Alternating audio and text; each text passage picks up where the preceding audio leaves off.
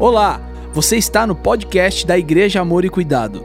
Antes de tudo, inscreva-se em nosso canal em qualquer plataforma de áudio que você estiver ouvindo.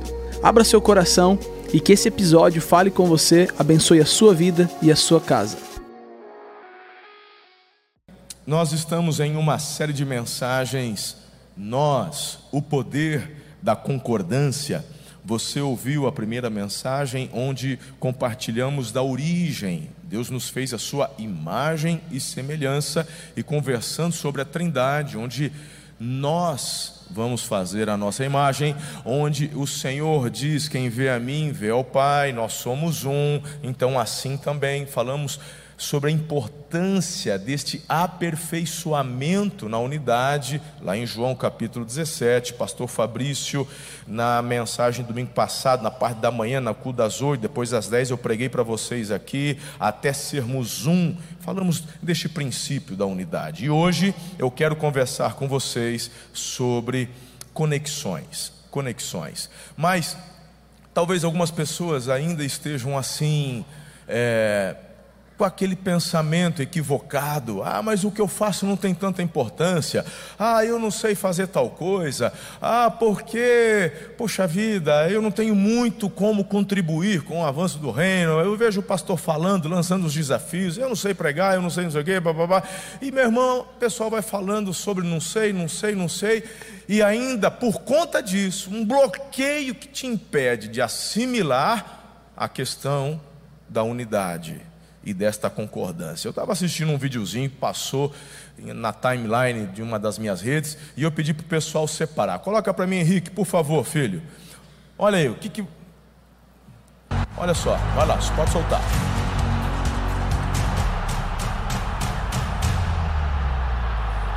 Fez o gol, parou. Aí, parou. Muito bem, pode retornar ao início. Que golaço, né? porque perfeito, gostei da sua, da sua colocação. Quando você olha o vídeo dessa forma, você vai enxergar o que? Diga o macro. Diga o macro. É a visão principal do, do vídeo. Qual é? Golaço. Foi um golaço. Perfeito. Então, essa é a visão que a maioria das pessoas tem. Então, obviamente, queridos, dentro do cumprimento do propósito, as pessoas vão enxergar o gol, porque você tem um time de futebol, você tem os jogadores, treinadores e toda a equipe técnica, e qual é o objetivo? Marcar gol. Por quê? Porque nós queremos a taça, queremos o caneco. É ou não é? De novo, Henrique, coloca lá. Agora eu vou pedir para você, segura um pouquinho. Volta no início. Eu vou pedir agora para você tentar prestar atenção nos detalhes. E eu, eu quero. O que, que você vai perceber do, de detalhe? Tira a visão do macro, tira a visão do gol e coloca no processo. Agora, vamos lá. Solta. Muito bem, pode parar. O que, que você enxerga? Qual é o detalhe? Perfeito, só homem respondeu. Mulher até agora não está vendo mais nada ainda. A mulherada tá assim. É só o gol mesmo. É ou não é? Ah, vamos ser sinceros, poxa. Mas ó, os homens já gritaram daqui, o gandula. Então coloca lá Henrique no comecinho. Olha ali, lá no cantinho do vídeo, mulherada, minhas irmãs, aqui. Não adianta falar gandula, tá procurando gandula lá no, no é aquele, não. Aqui é a lateral do campo, irmã. Aqui, ó, o gandula vai entrar aqui, solta. Olha aqui. Parou. Olha isso daqui. O que, que eu quero que você entenda? Um jogador, provavelmente um time europeu, talvez o atacante ganhe aí seus 2 milhões de euros mês. Neymar está ganhando 3, 4 mês, né? Mas vamos colocar um jogador mediano, mediano, ganhando 500 mil euros mês. Isso, salário. Fora publicidade, que ele vai fechando, isso aí ele dobra, triplica, quadro, depende do tanto da influência. Então você tem um atacante que ele está lá, irmão, na hora certa, para fazer o que ele tem que fazer, e no lugar certo. Sim ou não? Então quando você percebe, né, você tem um lateral que está cobrando, E o lateral, da mesma forma, tem um alto salário, ele tem um treinamento ali semanal intenso.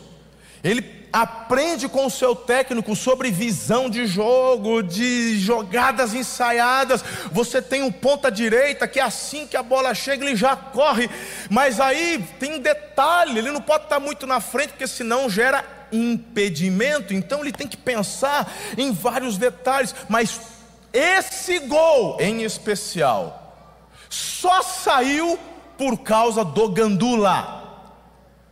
Foi um contra-ataque, foi rápido, ele teve uma visão, ele enxergou uma oportunidade. E a pergunta que eu te faço é: quanto ganha um gandula? Provavelmente esse menino não ganhou foi nada, ele só teve o privilégio de estar no meio do campo para poder olhar os jogadores de perto. Alguns deles estão ali, né? Ou é filho de algum funcionário, deixa meu filho. Não ganha nada. Para ele é um privilégio, mas ele entende que ele pode contribuir com a equipe bilionária. Eu não ganho nada, eu não tenho habilidade, eu não tenho conhecimento do técnico, eu não sou nem massagista para poder entrar e ajudar. Quem é você? Eu sou o menino que pega a bola e devolve para o jogador. É ele que se vira. Não, ele vai além. Fala, eu tenho importância no que eu faço. Agora, sabendo desses detalhes, perceba e veja. Ah, detalhezinho. Porque numa dessa, a gente tem muita gente dentro da igreja, na onde você trabalha, que fala assim: sou gandula, problema do atacante. Se o atacante marcar ou não marcar, meu salário é a mesma coisa, não muda nada na minha vida. E aí você, querido, dentro de uma visão egoísta, não enxerga o propósito. Nós estamos todos aqui para o cumprimento de um propósito que Deus tem em nossas vidas. E Deus tem propósitos para a sua vida pessoal, para a sua vida familiar e para a sua vida da família da fé, que é o reino, que é a igreja. E você só consegue, na verdade, ser efetivo lá no cumprimento do propósito maior, quando você entende a razão pela qual onde você está. Nós vamos daqui a pouco conversar sobre Davi. E Davi, antes de ser rei, ele era um gandula, irmão. Um gandula.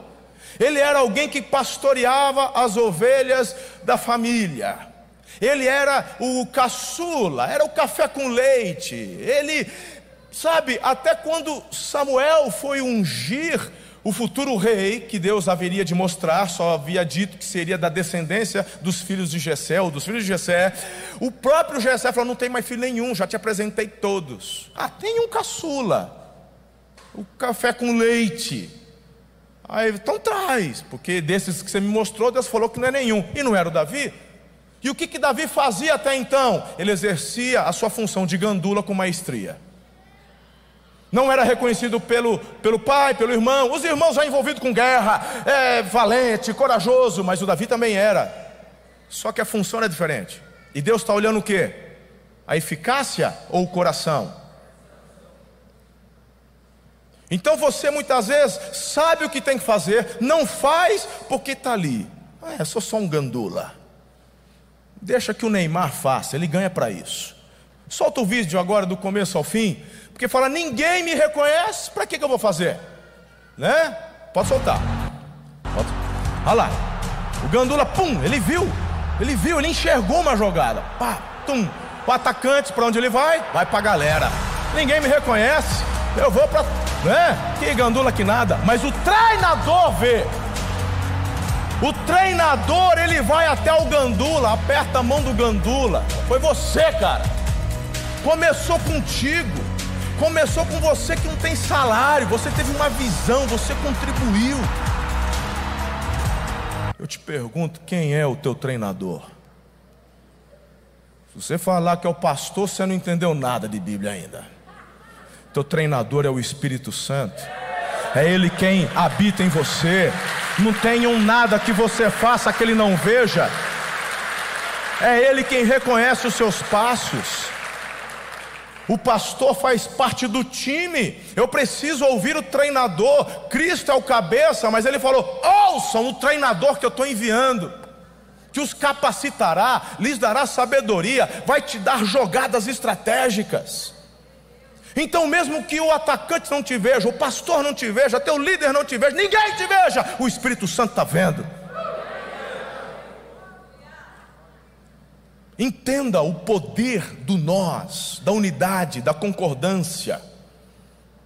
E vamos então ao tema de hoje, porque para você viver isso, além de entender que a base se dá em Deus, além de você entender princípios de unidade, você precisa aprender mais sobre conexões. E eu quero pedir, por favor, que você abaixe sua cabeça, feche os seus olhos e ore comigo nesse momento.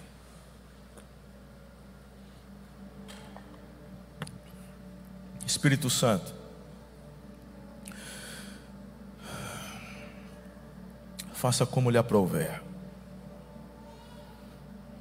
Não seja eu, mas o Senhor. Coloque tuas palavras na minha boca. E seja feito o teu querer. Livra-nos de nós mesmos. Saiamos daqui edificados, tocados, transformados pela força do teu poder. Eu oro com fé, em nome de Jesus. Amém. É uma estratégia satânica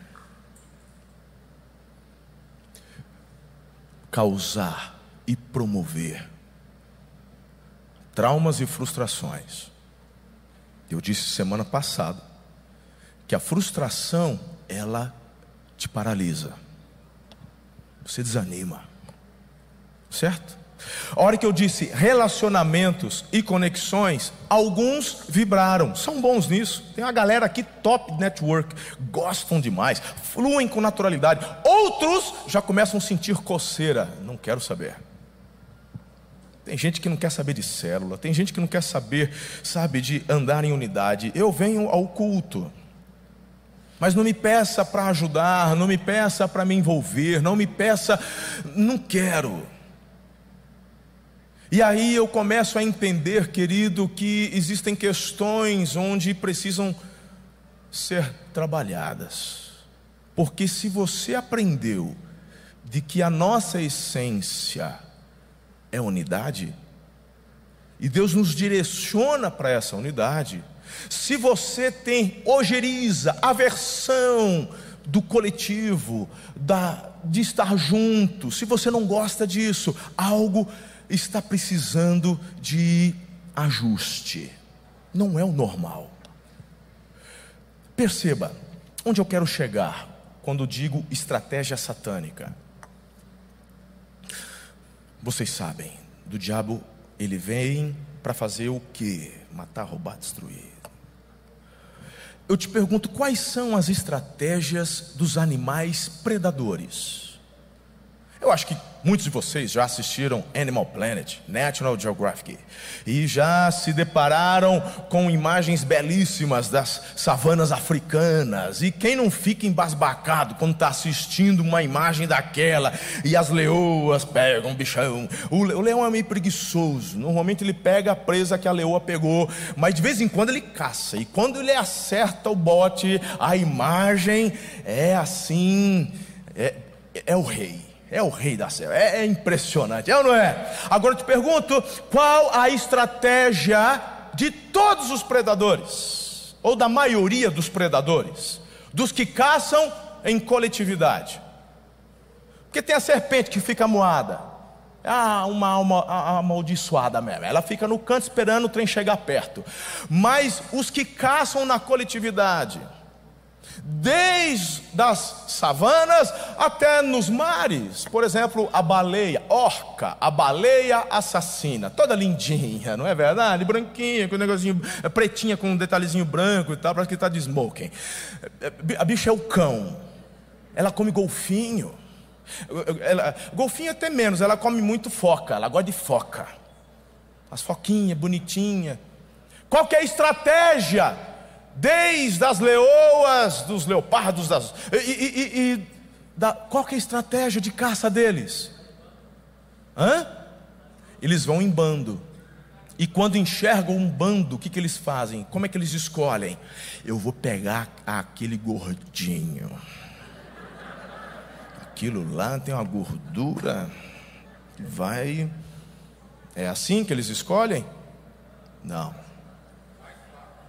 Ele vai, o grupo vai escolher o que está isolado. Sempre na coletividade, os predadores não escolhem quem está em grupo, a não ser que não haja ninguém isolado. Aí a estratégia muda, que é procurar tirar alguém ou algum destes animais da coletividade. Mas em primeiro lugar, eles vão buscar os que estão sozinhos, isolados, doentes, porque é presa fácil. Eles têm um princípio, esses predadores: economizar energia. O leão sabe que o foco dele é defender o seu território. A gente brinca, fala que ele é preguiçoso, mas não é que ele é preguiçoso. Ele sabe que ele tem que estar pronto para lutar a qualquer momento. Pode chegar um outro leão tentando roubar suas leoas, o seu território, ele tem que estar forte. Então, em último caso, ele vai para a caça. Normalmente, as leoas sabem, elas caçam e ele vai usufruir. Mas eles sempre vão tentar procurar o que está doente, isolado, recém-nascidos. A orca é a mesma coisa, porque ela caça em coletividade e ela tira a foca, do, do, do eles separam um e depois, quando está sozinho, isolado, batem, com a cauda jogam para cima e quando ele está atordoado, golpe final. O diabo não age diferente. A Bíblia diz, inclusive, o compara a esse tipo de ataque. A Bíblia fala que o diabo, ele está ao redor como um leão. Não é a sua posição porque Jesus é o leão da tribo de Judá, mas se refere justamente em como esse predador se movimenta para destruir. Ele está à espreita, buscando quem está sozinho, quem está doente, quem não se envolve, quem não tem amigos, quem não tem coletividade, quem fica no quarto chorando, deprimidinho, sem querer ajuda de ninguém. Eu não preciso de ninguém, eu busco Deus onde eu estou. Essa turma aí, meu irmão, que está doente.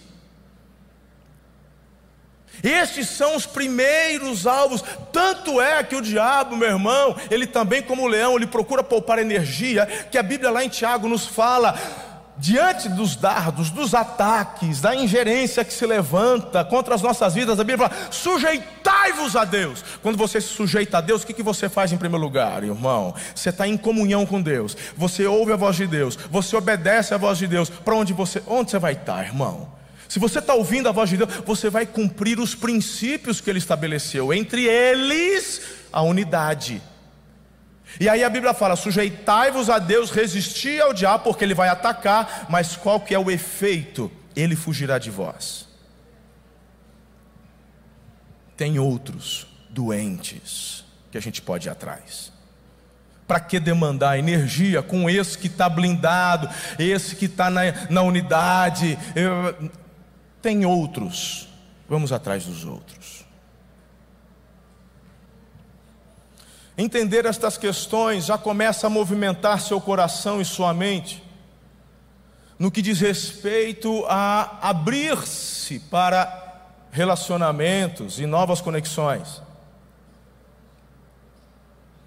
O grande problema, queridos, é quando nós nos afastamos de tudo isso por conta de traumas do passado. Porque você diz: como é que você vai falar para eu me relacionar se eu já fui abandonada, eu já fui traído, eu já fui caluniado, eu já fui enganado. Meu irmão, é isso aí mesmo. É. Queria eu poder falar diferente, mas concordo com você, essa é a realidade. Se você, na altura do campeonato, se você já está aí com mais de 25 anos, e falar para mim que nunca teve desapontamentos com relacionamentos, então você é um alucinado, você não tem noção do que é a realidade. Relacionamentos são frustrados durante todas as etapas da nossa vida. É assim. De uma professora, de um professor, de um amigo, de um colega, de um parente, de um pai, de um líder espiritual. Fato. Mas isso, meu irmão, não anula, como disse no domingo passado, a necessidade de você e eu nos relacionarmos. Provérbios capítulo 13, verso 20. Eu vou pedir a gentileza de vocês lerem comigo, por favor, em alta voz. Declare isso juntos. Vamos lá. Aquele que anda com os sábios será cada vez mais sábio, mas o companheiro dos tolos. Quando você escolhe o caminho da conectividade, dos relacionamentos, e quando você, querido, começa a entender os princípios e colocar em prática os princípios da palavra, o próprio Espírito Santo te ajudará a selecionar esses relacionamentos. Nem todos são para você, nem todos são saudáveis, e eu quero traçar com vocês daqui a pouquinho quatro direcionamentos para você procurar relacionamentos e conexões saudáveis. Segura aí que eu já vou te passar estas quatro orientações, vai ser rapidinho. Mas eu queria abordar com vocês uma questão minha pessoal. Conversando essa semana com o pastor Eliezer, pastor Giovanni, ministro Vitor, falávamos sobre questão de saúde, etc e tal, e entrou no assunto essa questão da unidade, porque juntou-se com o tema que estamos vivendo, pregando, e como isso tem sido bom para nós. Cada domingo tem sido assim, fantástico. E na hora, eh, eh, conversando sobre o assunto de saúde, fazendo uma análise de antes do hoje, e eu falei: Uau, é isso. E eu queria que você, assim, eu quero tentar ser breve, mas acredito que vou, de alguma forma, ajudar alguns aqui a entenderem algumas questões que são importantes e meu objetivo, na verdade, é convencê-los a terem corações abertos para as conexões que Deus vai gerar na sua vida, relacionamentos que vão te abençoar. Diga amém. Coloca a primeira foto que eu pedi para você separar, Rick, por favor. Olha essa. Essa foto é o dia da minha ordenação ao ministério pastoral. Sou ruim com data, mas eu, sei lá, tinha aqui 24, 25 anos, uma coisa assim, eu acho. Pode deixar a foto, isso. Então, a Ana, né? Toda lindinha, tal, novos. Eu era então agora pastor em Tupã eu estava sendo mentoreado por um pastor. Já tinha feito minha formação teológica, minha formação em missões, e fui convidado a ficar na igreja. Depois de sete, oito meses, foi marcada uma ordenação pastoral, e então me tornei pastor de jovens ali na igreja de Tupã. O pastor que mentoreava a minha vida, era o presidente da igreja, era um amigo muito querido se tornou, não, nós não nos conhecíamos. Ele havia assumido a igreja há um ano e meio, mais ou menos, e me convidou, me chamou. Eu estava até meio resistente, porque eu gostaria de ir para missões, mas debaixo da orientação de Deus ali permaneci. E nós tínhamos um relacionamento muito gostoso, de amizade. E essa mentoria, onde ele, sabe, foi me ensinando, foi me impulsionando, aquilo foi gerando na minha vida uma tranquilidade para abrir coração, para ser ensinado em tantas áreas. Eu estava na minha cidade natal, na igreja onde eu nasci, então eu tinha um ambiente muito jóia. Eu não tinha o conhecimento que eu tenho hoje, vamos colocar assim, até sobre saúde, mas eu percebo que minha vida nesse momento eu sempre tive problema com peso. Sempre tive. Desde mais novinho, né? Quando eu já compartilhei que minha mãe me colocou no karatê, porque eu comia o lanche que ela mandava, mais a merenda da escola. Aí ela assustou e me botou no karatê. Na adolescência, o estirão, fiquei de boa, tal. Teve um período antes, quando eu casei, eu estava bem mais fortinho do que eu estou aí, mas nesse período eu estava assim, ó, tranquilo, estou saudável. E durante todo o meu período ali na igreja, eu, me, eu permaneci dessa forma. Porque esse meu pastor me ajudava em todas as áreas e ele me inspirava na parte de prática de esportes, de alimentação e tudo mais, e sem falar, é óbvio, na minha vida com Deus espiritual e ministerial. Depois de quase seis anos ali, eu aceitei o convite e fui para Campinas, onde me tornei co-pastor na primeira igreja batista em Campinas. O pastor lá, presidente, um homem de Deus, e tivemos ali um, um, tempo muito precioso. Eu fiquei por quase dois anos ali, mas eu já não tinha o mesmo relacionamento de amizade, intimidade e confidência que eu tinha com o meu pastor anterior.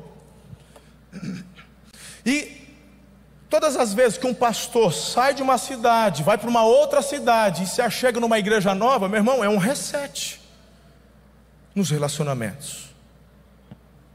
Como é que você, meu irmão, se você é alguém que conhece alguém hoje já começa a abrir coração, você tem problema. Isso é carência. Você precisa conhecer a pessoa, ter relacionamento com a pessoa. Não se abre assim de qualquer forma, de qualquer jeito. Então, quando eu fui para lá, teve um reset. eu percebi que lá eu já comecei a engordar um pouco. Porque eu descobri, depois de maduro, que eu tinha um problema com compulsividade alimentar. E eu encontrava na comida refúgio. Cada um aqui provavelmente tem alguma área na sua vida que precisa ser tratada porque pode ser um gatilho para algum mau hábito. Pode ser na área sexual. Tem gente que, escuta, que eu vou te falar. Eu não vou, eu não estou inventando. Eu sei de casos que eu tive que trabalhar, que eu conheço. O camarada, homem de Deus, uma só esposa, não traía a esposa, mas a compulsividade sexual dele o levava a querer ter relação com a esposa até cinco, seis vezes por dia. Isso é compulsividade. A mesma compulsividade que faz a pessoa se tornar alcoólatra. A mesma compulsividade que leva a pessoa a começar talvez com cigarro e lá no futuro um dia pode, quem sabe, até terminar num crack. Porque o que eu quero te ensinar hoje é que tudo, na verdade, acaba tendo uma base nesta falta de relacionamento e de conectividade, porque Deus assim nos fez, isso já está sacramentado. E se Deus assim nos fez, é porque temos uma necessidade de relacionamento. Somos incompletos quando queremos andar sozinhos. E você pode falar assim, não, mas eu e minha, minha mulher, eu e minha família, a gente se vira. Pera lá, irmão, tudo bem. Existem questões onde você de fato precisa só do seu cônjuge. Mas existem outras áreas que você precisa ser lapidado, ensinado, promovido, impulsionado, e isso quem vai fazer é o corpo de Cristo. E quando você, meu irmão, não consegue entender, uma necessidade vai crescendo dentro de você e você precisa suprir isso de alguma forma, e aí é onde o diabo entra conhecedor do ser humano, desde Adão e Eva, ele sabe muito bem onde te pegar, porque precisamos tirar e aliviar a pressão. No meu caso, era comida, era o lanche, era o pote de sorvete. Às vezes, na pressão do dia, nas dificuldades do ministério, mas por que o senhor não falava com a esposa? Muitos assuntos eu compartilhava com ela. Outros assuntos eu não queria preocupá-la. Existem questões que você não precisa passar para a tua casa, você tem que ser um agente de paz na tua casa. Por isso que temos uma família, onde através dos relacionamentos Deus te colocará pessoas com quem você vai poder aliviar essa pressão sem causar dentro de casa um caos. Por isso que a Bíblia nos inspira e a vida nos mostra a importância de termos vários tipos de conexões, de relacionamentos. Perceba que eu não estou falando de amizades apenas, eu estou falando de relacionamentos. Pessoas que estejam abaixo em termos de experiência, não de nível, mas de experiência porque a elas e com elas podemos exercer uma influência a fim de ajudá-las. Precisamos de pessoas que estejam ao nosso lado, caminham juntas, onde compartilhamos experiências, e pessoas que estejam acima, onde eu vou buscar inspiração e receber instrução para continuar crescendo. Isso se dá através de conexões e de relacionamentos. E eu então me vi agora lá em Campinas, ministério, me adaptando à cidade grande. Eu sou um caipira do interior, meu Deus do céu. Eu nunca quis morar em capital nenhuma, tinha um medo de Deus me chamar. E estou eu lá em Campinas, uma das maiores capitais do Brasil. Confiar em quem na igreja para abrir coração? Conheço ninguém. Cheguei lá como pastor mas as ovelhas também, elas vão exercer honra por conta da função, mas Ei, até abrir coração e gerar relacionamento, meu irmão, tem que comer sal junto, sim ou não? É convivência. Então, no dia da pressão, em vez de abrir o coração, um pote de sorvete.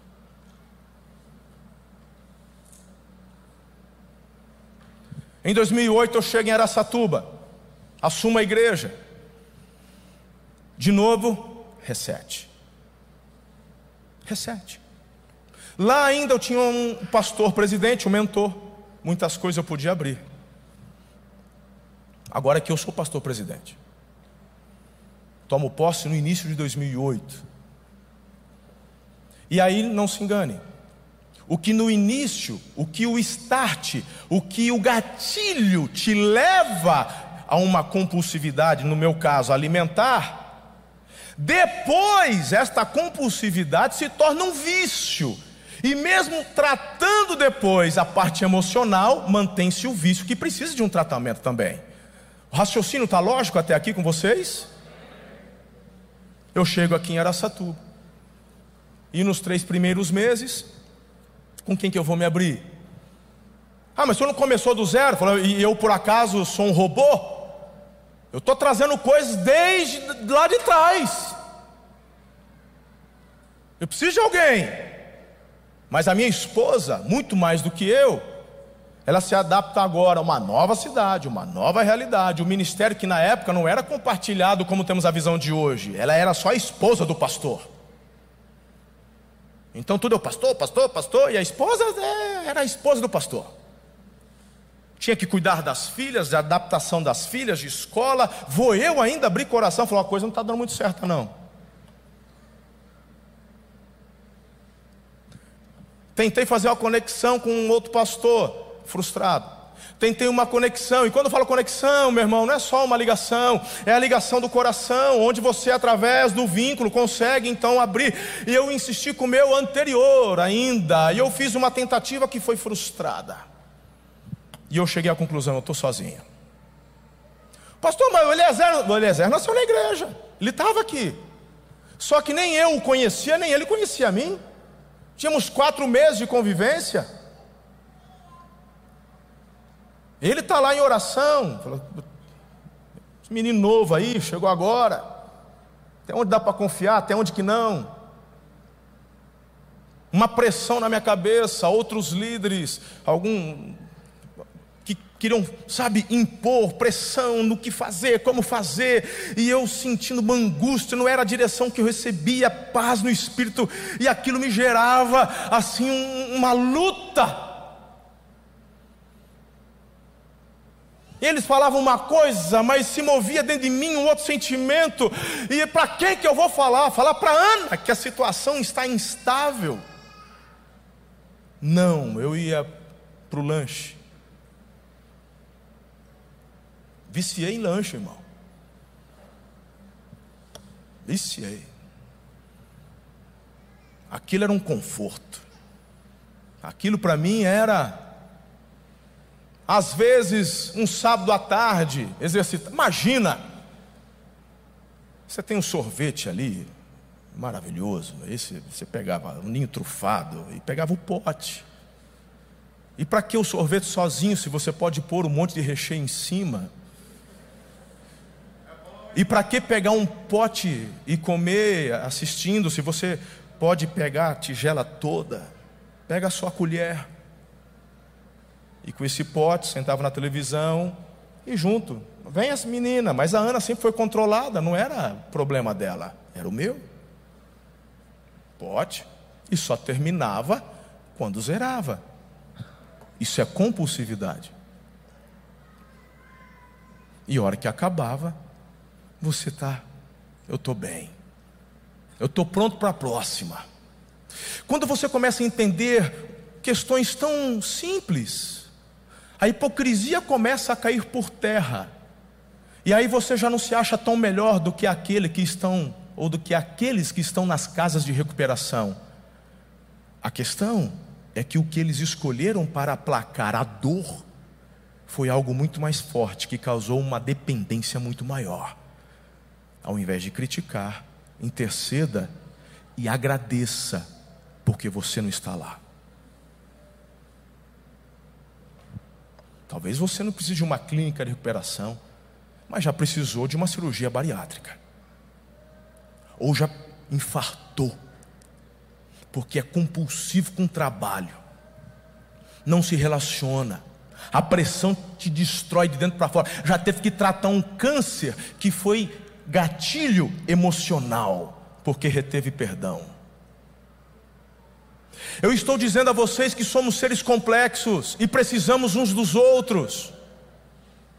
Eu estou aqui para falar, queridos, que eu comecei a encontrar, não nas pessoas, mas nas coisas, e no meu caso era comida, e aí eu cheguei, manda a próxima foto. E quando chegou a 2011 eu estava assim, e eu não percebi.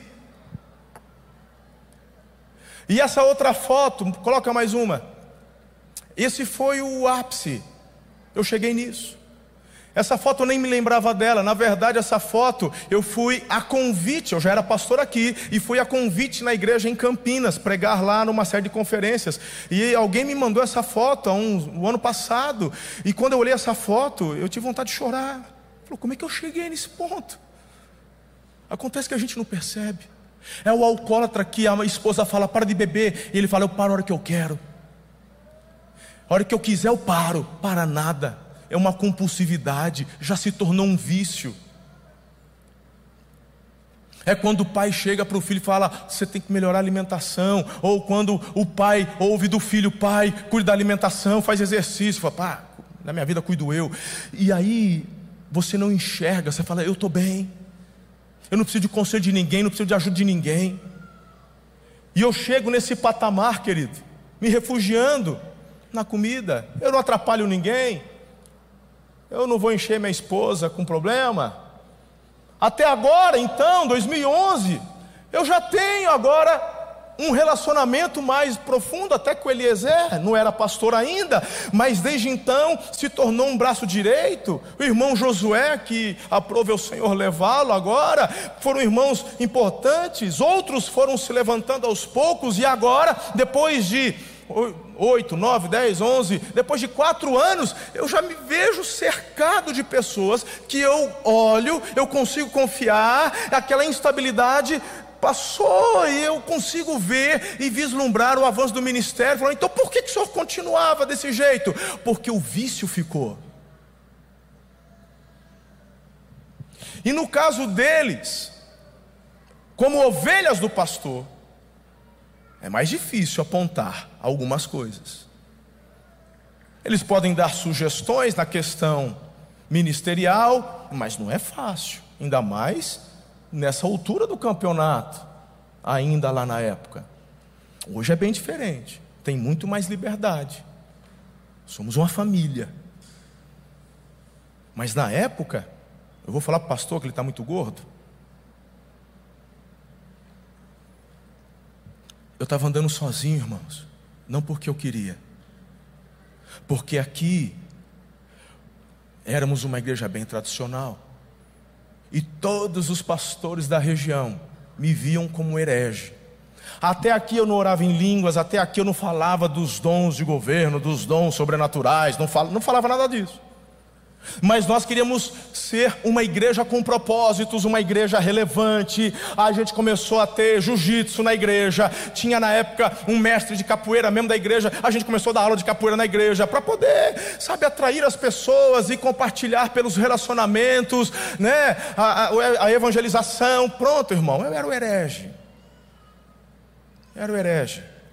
Aquela turma havia saído, a crítica correu, a maledicência, e eu escolhi não me defender. Eu escolhi ficar quieto.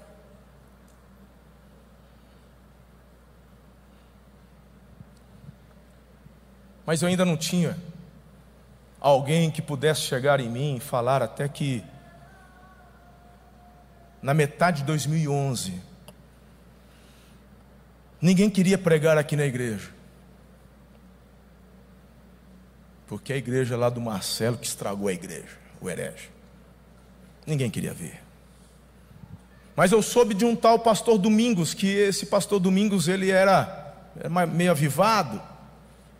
Aí um dia eu fui lá e ele falou para mim sobre avivamento, que ele ah, cria no avivamento. Eu falei, meu Deus, vai pregar na minha igreja? Eu falei, eu vou. E ele veio num aniversário da igreja, ele pregou aqui. Quando ele pregou, meu coração queimou, meu coração ardeu. Porque eu nunca na minha vida quis andar sozinho.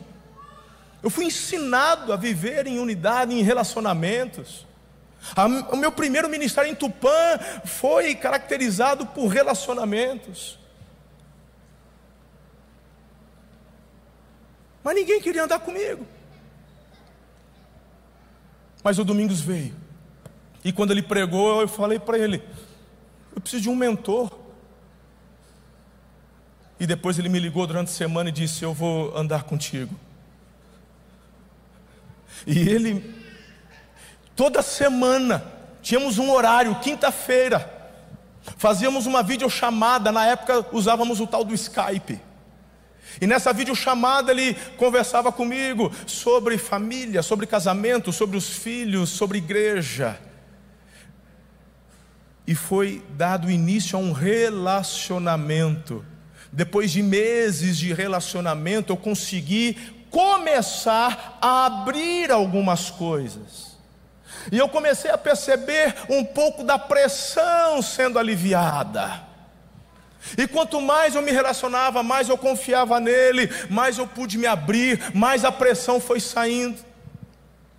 Em 2012 ele me levou com ele para pregar em uma de suas igrejas no Japão e nós paramos na Coreia. Quando eu chego na Coreia, eu fico em choque. Imagine esse menino desse tamanho, eu não vi um coreano gol. Deve ter, mas eu não vi. Primeiro choque que não tem açúcar lá. A gente vai tomar café, não tem açúcar, a gente vai tomar chá, não tem açúcar, nada tem açúcar. O doce deles não é doce. A gente tinha que comprar açúcar para poder usar nas coisas, porque é impressionante. Tudo magrinho. Nas igrejas que fomos, e fomos em várias igrejas, só se fala de jejum e oração, jejum e oração. Fomos ao Japão, sofrendo uma barbaridade, porque lá não tem cama, irmão.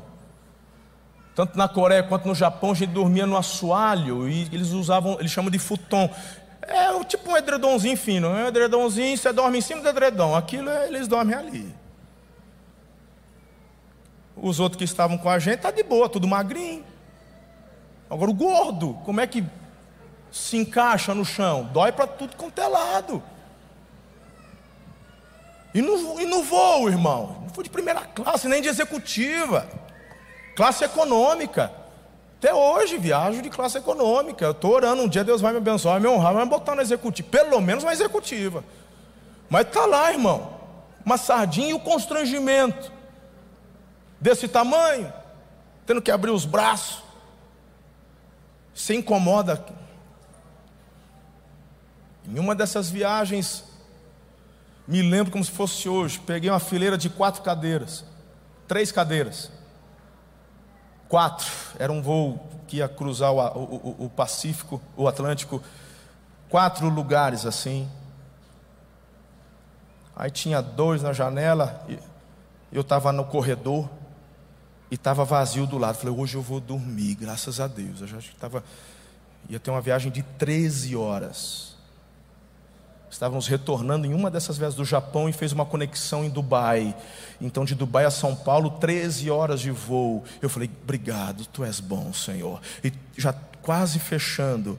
Aí eu olho lá na entrada do avião um gringo, um americano, dois metros de altura, uns 220 quilos. Eu falei: não, não, não, meu irmão, parecia uma, uma, visão de filme de terror. E ele vindo, vindo, olhando os números e procurando e procurando. Falei: não, não, não. Até que ele para do meu lado e diz: excuse me.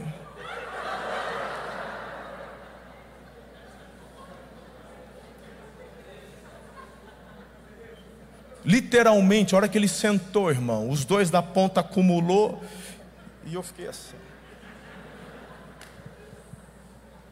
Hora que decolou, chegou na altura de cruzeiro. Eu levantei, não tinha condições, não tinha lugar. E eu viajei 11 horas em pé, só sentando em hora de turbulência. O duro que eu tinha tomado um dramin para dormir foi um caos. Cheguei destruído. Isso começou a me incomodar. Falou, Senhor, como é que eu melhoro? Eu comecei a sentir o incômodo. E aí, pastor Domingos, relacionamento, conexão, paternidade, começou a falar: você tem que melhorar nisso. Você tem que cuidar da sua saúde. Eu não enxergava. Até através de um relacionamento, alguém me ajudar. Eu fui buscar em Deus. E em 2012, então, já no segundo semestre, eu me vejo na, no meu quarto, a Ana tomando banho e eu sentado na cama lendo um livro sobre o jejum de Daniel. E eu me lembro que ali eu comecei a chorar e eu clamei, eu falei: me ajuda, porque eu não consigo. Eu não consigo. É difícil deixar o doce, é difícil deixar o refrigerante, é difícil, não dá. É o vício. Meu coração está preenchido, eu tenho uma equipe excelente, uma família que me ama mas agora tem que tratar algo que eu me acostumei. E então o Espírito de Deus falou assim: inclusive, Marcelo, como é que você vai ensinar sobre plenitude do Espírito se você não flui no fruto do Espírito? Eu posso derramar do unção da cura, da profecia, mas o fruto não precisa de eu derramar, ele já está acessível, basta você praticar. Entre os frutos está domínio próprio. E eu falei: Espírito Santo, eu preciso de domínio próprio. E eu falei, me ajuda. E eu fiz então na minha cabeça. Nada, irmão, assim, sabe, drástico. Eu, eu já tinha maturidade o suficiente para saber que nada drástico resolve. E eu fiz um planejamento. Para os próximos cinco anos, eu quero estar num peso saudável. Eu me lembro de eu ter dito isso ao Eliezer. Você se lembra disso? Deus falou comigo e eu estou num propósito. Em, nesses quatro, cinco anos, ali começou, debaixo de oração. Pastor Domingos falou assim: vamos jejuar. Sim. Pastor Domingos falava assim: o jejum não te abençoa só no espírito, te ajuda também no seu físico. Eu nunca tinha jejuado na minha vida, irmão. Nunca. Ficar um dia sem comer, que absurdo. Dois, três, quarenta, pelo amor, isso é coisa de gente insana. E o Domingos dizia assim para mim: declare todos os dias para o seu estômago, põe a mão nele, aponta para ele e diga: Você não é o meu Deus, você não manda em mim. E eu fazia isso. E todos os dias eu declarava: Meu estômago não é o meu Deus. E tudo isso por conta de uma conectividade, de um relacionamento, de uma paternidade.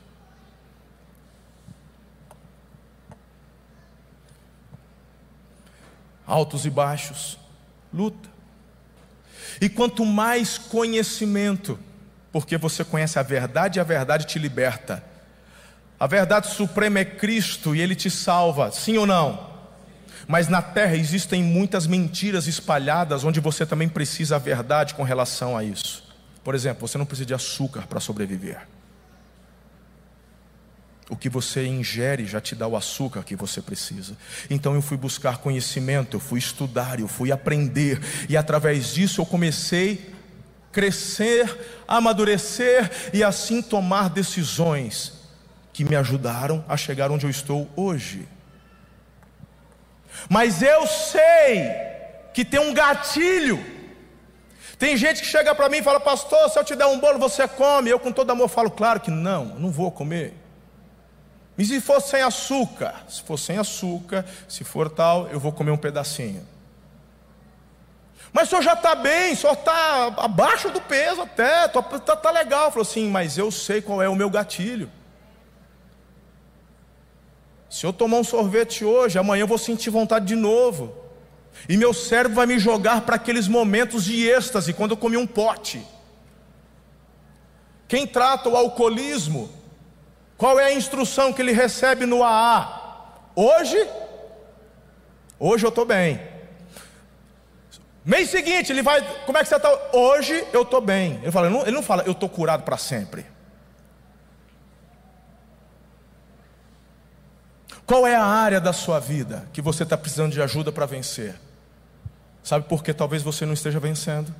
Porque você está andando sozinho. E Deus já escolheu o caminho de relacionar-se para receber cura, libertação.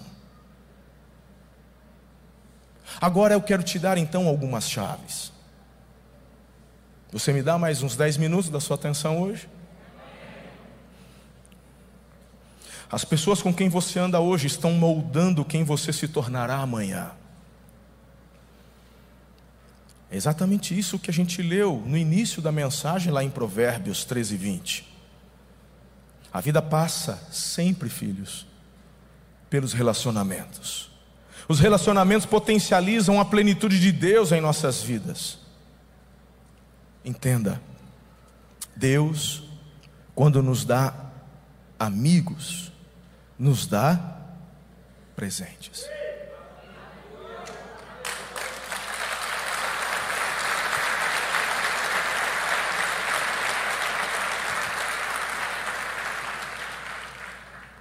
Quero te passar quatro direcionamentos nas escolhas das suas conexões. Está preparado? Compartilhem isso na célula quando forem conversar quarta-feira. Todos precisamos de pessoas, em primeiro lugar, que nos tornem melhores. E aqui eu faço alusão o que falei no início sobre Davi. Quem foi impulsionar Davi? Samuel, o profeta. O profeta havia recebido da parte de Deus uma orientação com relação a Davi. Davi não estava lá murmurando, reclamando, eu, sou um, eu só um gandula, ah, porque eu nunca vou ser igual o atacante. E meu irmão, ele estava fazendo com maestria o que lhe estava à mão para fazer. E o técnico vê. O pai não via. Os irmãos não reconheciam, mas o técnico viu e falou assim para o Samuel: dos filhos de Jessé, eu escolhi um que vai ser rei. De todos que foram apresentados, Deus falou: não é nenhum deles. Jessé tem mais algum? Não, já foram todos. Ah, tem um café com leite. Mas ele não conta, ele é o gandula. Ele não está no time. Me mostra. Quando chega Davi, Deus fala: é ele. E Samuel aprende algo muito importante. Eu vejo o coração, disse o Senhor. O homem vê a aparência, eu vejo o coração. O técnico vê. Mas a questão é que foi Samuel usado para impulsionar Davi. O óleo é derramado sobre a cabeça, e ali o Samuel fala: Deus te escolheu para ser rei. Meu irmão, no dia seguinte nada aconteceu. Sabe para onde ele voltou? Ele voltou a ser gandula. Mas a partir daquele momento ele tinha uma visão, porque aquele relacionamento, aquela conexão, o apontou para lugares mais altos. Agora eu consigo ver algo para onde caminhar e correr. Eu tenho um propósito. Vou chegar lá, mas vou continuar fazendo o que me está à mão para realizar. Por isso que tem tanta gente, irmão, que quer ficar rico, quer prosperar, mas deixa de fazer o que tem que fazer em casa deixa de dar atenção para os filhos, deixa de dar atenção para o cônjuge, deixa de servir na casa de Deus, deixa de mergulhar no relacionamento com os irmãos e com a igreja. Ah, porque falaram que eu vou ser milionário. Amém, que seja. E que seja para a glória de Deus. Mas você continua fazendo o que Deus te deu a mão para fazer. Cerca de 20 anos depois do óleo, chega a coroa. Onde estão os Samuéis na tua vida? Não venha me dizer que Deus não mandou. Porque eu mesmo nesse púlpito tenho feito papel de Samuel na tua vida aqui aos domingos. Porque as mensagens que eu trago aqui para você nunca é para te falar que você vai ficar pior. Minhas mensagens não são, olha, se prepare que acabou tudo. É porque não tem. Ah, minhas palavras são cresça, avance, Deus tem plano. E eu compartilhando de visão e propósito de Deus para a sua vida. Então não me diga. A questão é se você está aberto para a conexão que Deus está mandando. Segundo lugar, agora é importante você entender algo, ainda dentro destas pessoas que nos impulsionam. Não confundam com pessoas que falam apenas o que você quer ouvir.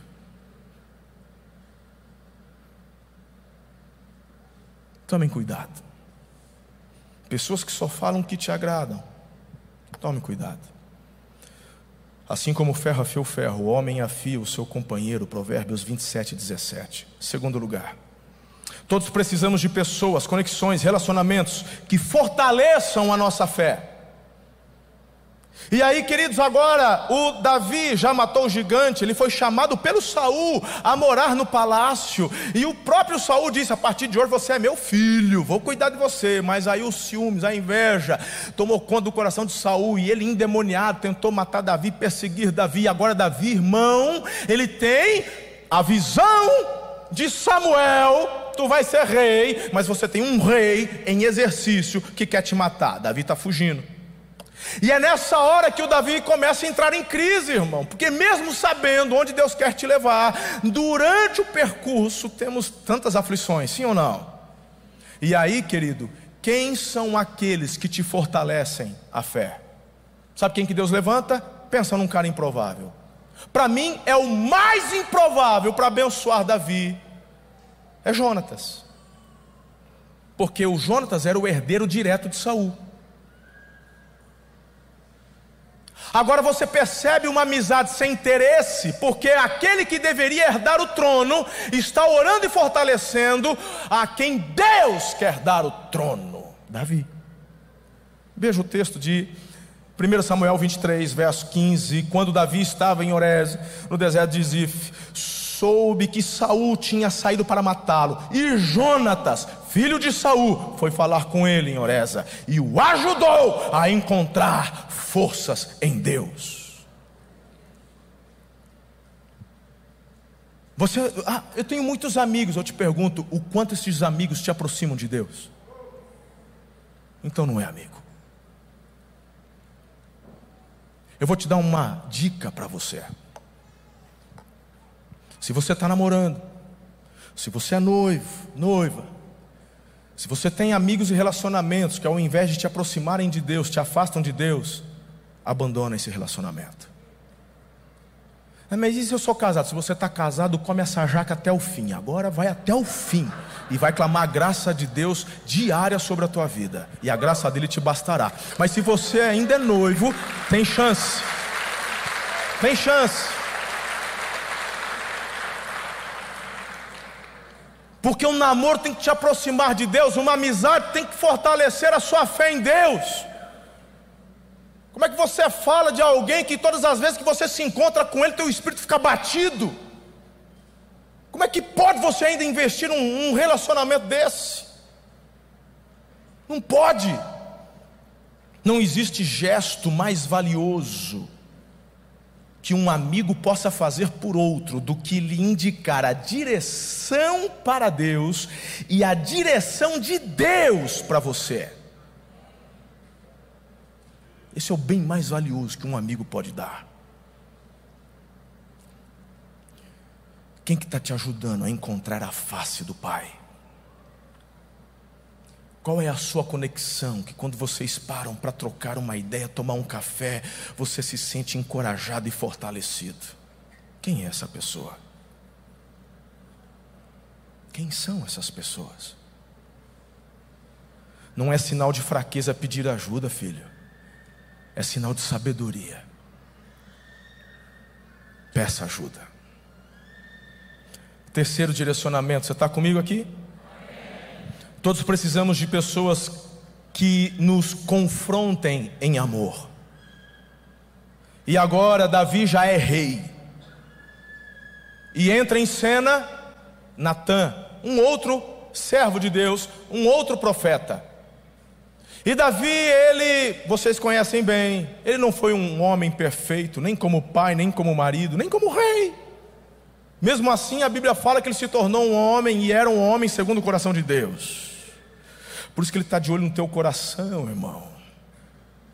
Por isso que tem chance para mim e para você todos os dias, de alinharmos, nos quebrantarmos. Mas o Davi então havia cometido o pecado de adultério e pior, de assassinato. Ele matou Urias, que era o esposo da Batseba, da Batseba. E aí ele manda, ele tenta camuflar tudo, varrer, mas o técnico viu. E o técnico sabe que quando questões não resolvidas ficam escondidas, em momentos de fragilidade, isso se levanta para te derrubar. Sabe aquilo lá do passado? Você falou assim: é, não, já passou, deixa para lá. Num momento de fragilidade, aquilo se levanta para acabar de vez. Por isso temos o 30 semanas, onde você abre coração, onde você tem um grupo onde compartilha. Inclusive, existe um grupo no 30 semanas sobre compulsividade para você se conhecer, para você receber instruções do que a Bíblia fala a respeito, para você ouvir aquele irmão no mesmo grupo dizendo: Olha, essa semana foi difícil, hein? eu me deparei com um pudim ali, que... mas olha, fui forte, Deus me ajudou, aquele seu ovo, puxa amém. O outro, ah, eu caí, falou: Vamos orar com você, põe a mão na cabeça, derrama óleo. E que gostoso poder compartilhar com pessoas que estão lutando nas, nas mesmas áreas, um tendo, tendo vitória e, e fortalecendo. Isso não é bênção, irmão? Eu acho que é. Isso é bênção demais. Proporciona a cura e não varrer para longe. Por isso que Deus vai lá, levanta Natan e confronta Davi. Quem é o teu Natan? A pessoa só vai te confrontar se ela tiver conexão com você. O Natan não era alguém diferente, alheio, não era alguém distante. Natan tinha acesso ao rei. Porque para ter uma audiência com o rei não é qualquer um, não. Mas eu quero falar com o rei hoje. Fala, ah, vai lá, está lá, está lá pescando. Não, é o rei. Inclusive, quem estiver diante do rei, e se o rei fizer assim, podia matar, porque a palavra do rei, ele era o juiz, ele era tudo, irmão. Ele é o parlamento, ele é tudo, tudo é o rei. Nessa época era assim. Então, quando Natan vai até diante de Davi, ele tinha intimidade com Davi. Ele era a boca de Deus que auxiliava Davi nas tomadas de decisões e orientações. O Natan conta uma história fictícia. E Davi acredita que aquilo era verdade. E o Davi emite um juízo. Essa pessoa tem que morrer. Aí Natan fala: Você é essa pessoa. Davi poderia mandar matar Natan, como muitos reis fizeram. Mas Davi ele escolhe o melhor caminho. Ele entende que aquela conexão era de Deus. Ele se quebranta, põe a boca no pó se arrepende. É curado, é liberto. E você não vê em mais nenhuma outra parte da Bíblia, da história de Davi, ele caindo no mesmo pecado.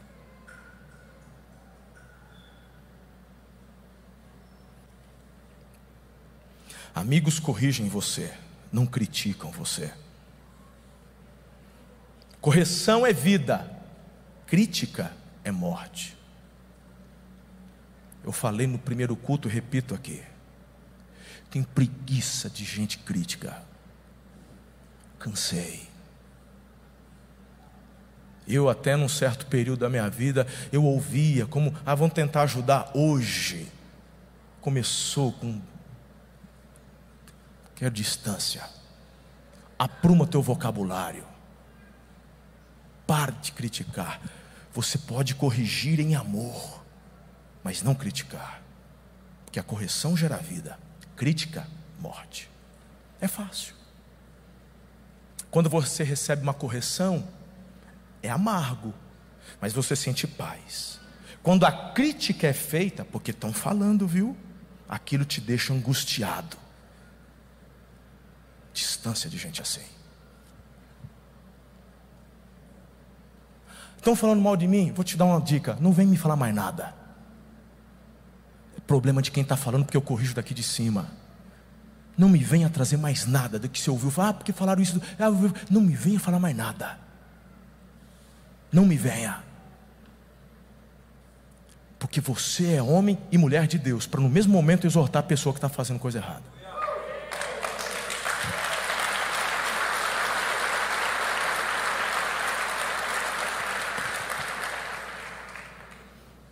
Quarto e último.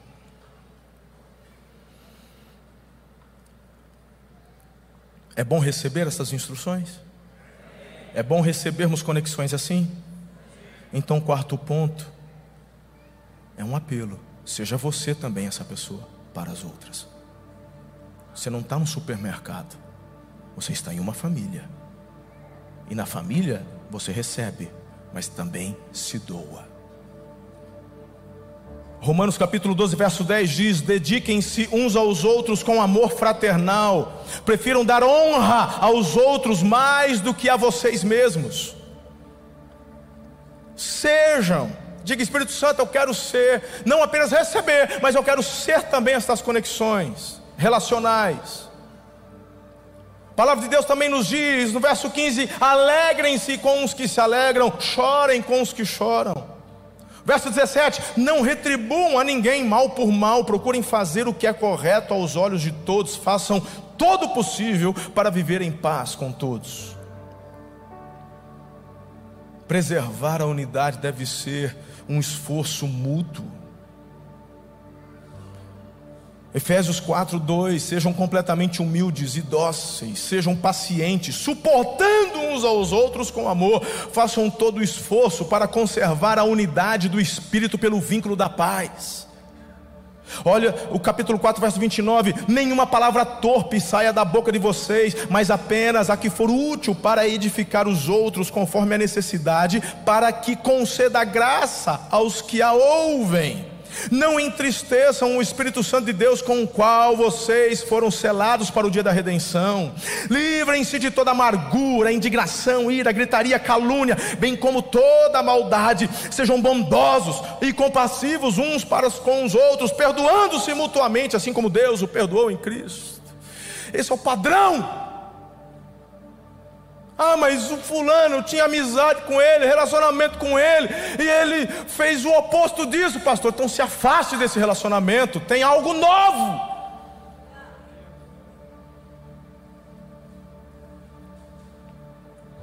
A único que você vai passar o resto da vida é teu cônjuge. Se eu, como pastor, errar, me afastar do caminho, me afastar dos princípios da palavra, me larga, não me siga, não.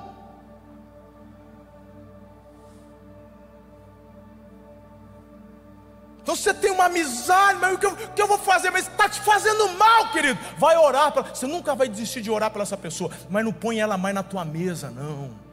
Não se assenta mais com essa pessoa para ficar conversando, porque tudo que ela fala ela te, é igual uma âncora, ela é uma poita, ela te puxa para o fundo. Ande com pessoas que te promovam, te levantem, te façam sentir bem. Até quando te corrige, ela faz você se sentir bem. Seja essa pessoa. E abra-se para as pessoas assim que Deus vai te mandar. De que tipo de amigo você mais precisa em sua vida nesse instante? Alguém que te ajude a ser melhor? Alguém que o ajude a se aproximar de Deus? Alguém que diga a verdade a seu respeito? Que tipo de amigo você mais precisa para ser na vida das pessoas à sua volta? Não é tarde demais para você se conectar a alguém que vai mudar o seu destino. Hoje é dia, agora é o momento. Eu quero orar por você. Coloque-se em pé, por favor. Muito obrigado por ter ficado conosco até o final. Se este conteúdo abençoa a sua vida, compartilhe com todas as pessoas que você conhece. Siga-nos também em nossas redes sociais, arroba Amor e Cuidado. Deus abençoe.